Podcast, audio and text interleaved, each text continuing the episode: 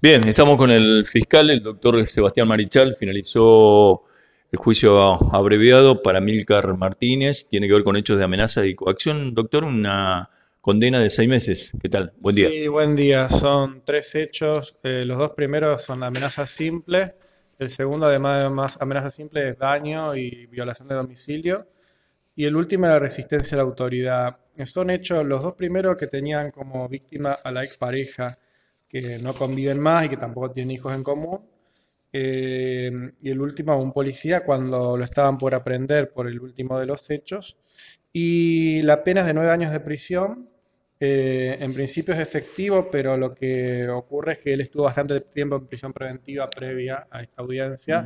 Ahora llegó en libertad, pero él estuvo eh, desde la detención hasta que la liberaron, estuvo todo este tiempo en prisión preventiva. Y en las últimas audiencias también la víctima dijo que en realidad no quería ir a juicio y que no tenía más interés y tampoco tenía más contacto porque había rehecho su vida con otra pareja distinta que el señor Martínez.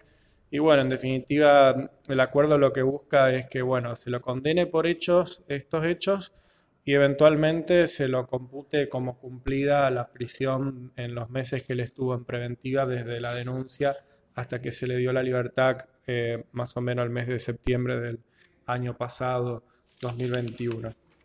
Bueno, en definitiva, no, esa ha sido la condena, la ratificación de, no estuvo presente, pero sí fue contactada a las víctimas y tiene la firma del fiscal regional también.